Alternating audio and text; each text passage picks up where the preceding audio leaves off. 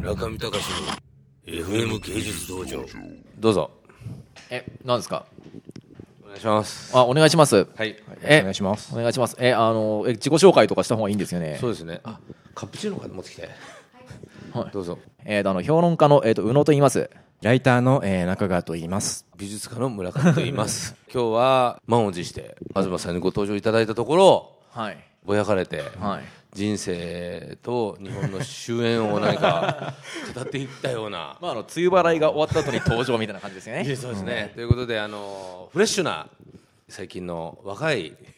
論談みたいな、はいそういうお話を聞かせていただければと。はい。わかりました。まあ、のそうですね。ちょっと宇野さんのこう動きはこの何でしたっけ、プラネッツと、はいプラネッツスペシャル2010コミケで発売。はい、コミケの発売で、今は書店でも売ってますけどね。うん。でもうこれをゼロ年代のすべて。いただいてきまして、これフォトショーですかこの表紙はここは。そうです。えっ、と、あの、元々の写真を、あの、浅子義秀さんっていう、ええ最近思想地図界隈ですごく注目されているデザイナーの方がいいらっしゃっすて。ごくいいですねはイい。ンテリアデザイナーの方いやでもす、ちねろん。あの本職はインテリアデザイナーなんですけれど、例の。はい、あそこさんがこれ作ってるちょっと前ぐらいに、初音ミクがもし選挙に出馬したらっていうことをイメージしたジョーク画像っていうのをネットにアップしてたんですよねそれがやっぱりすごく面白くてまさに秋葉原の街中にビルに初音ミクがペインティングされていたりしてるわけですよおー選挙活動としなてるほどでそのジョーク画像っていうのはあそこさんの合成画像なんですけどなるほどそれがやっぱりすごく面白くてで今回あの「0年代のすべて」っていうまさにこの0年代すなわち2000年代のカルチャーをやっぱり文学映画アニメドラマ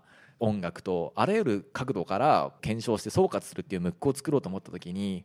表紙をすごくコンセプチュアルなものにしたかったんですよね。いつもだったらやっぱりあの僕が注目している若手の俳優さんだったりとかグラビアアイドルとかを使うんですけれどそうじゃなくてやっぱりこう作り込んだ画像でやろうと思ったんですよ。でその時誰がいいだろうなと思ってもうあそこさんしかいないだろうと思って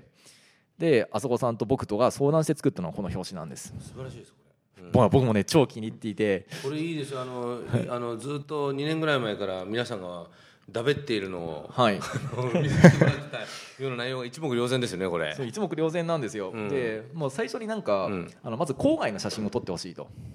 でただその郊外っていうのを結構なんかあの綺麗に撮ってほしいとだから結構なあの郊外というのは例えば宮台さんが二重に阻害された場所であるって結構ネガティブな言われ方を割としてたわけですよね本来あったものが失われてしまってあの物はあっても物語のない空間があるみたいなことを結構言われがちになった空間なんですけど結構あの0年代というかこの10年というのはそれを十分ポジティブに読み替えるような文化潮流というものはやっぱり強かったと思うんですよあんまり注目されてませんけどねでそれをやっぱり表現したくて あそこさんにまず郊外をきれいに撮ってくれとだからショッピングモールとかそういった空間これあのレイクタウンです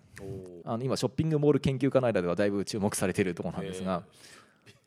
いやあるんですよいや日本に何人いぐらやいいる日んです本かにいや多分、えーっとあそこさんうと藤村さんと東さんと早水さんと浜野、うん終了みたいなそういう 感じのそうですまあ、ただそれであの日経アーキテクチャなんかにもそのショッピングセンター座談会がおーあの取り上げられてはいだいぶ最先端のショッピングセンター研究がここで話されたみたいなことがあったおーそうあでのす あの郊外のメガモールっていうのがある種のやっぱりこう2000年代の0年代のやっぱり郊外的なあのやっぱりフラットな空間っていうもののやっぱり象徴なんですよねう。んであのだからこそやっぱりこのレイクタウンの、まあ、いくつか写真上げてもらった中でこのレイクタウンの写真が一番いいっていう風になったんですよね。で僕から注文出したのはまずやっぱり郊外の写真で人物は入ってても入ってなくてもいいけれど真ん中に中央にポツンと女の子が立ってるようなセンチメンタルな割と世界系ビジュアルは絶対やめてくれと。うんそうではなくてもうちょっとこうあの無機質な感じで、うんただしクリアで気持ちいいうん写真にしてくれっていう風にうんすごくお願いしたんですよなるほど。でこの写真が上がってきた時にこの空はすっきりとでうん下はごちゃごちゃとだから落書きか何かをこう入れてほしいとおー子供の落書きチックな形なでるほどでいろんなうんなんか0年代のアイコンみたいなのをいっぱい入れてってほしいっていう風にお願いしたんですねな。るほ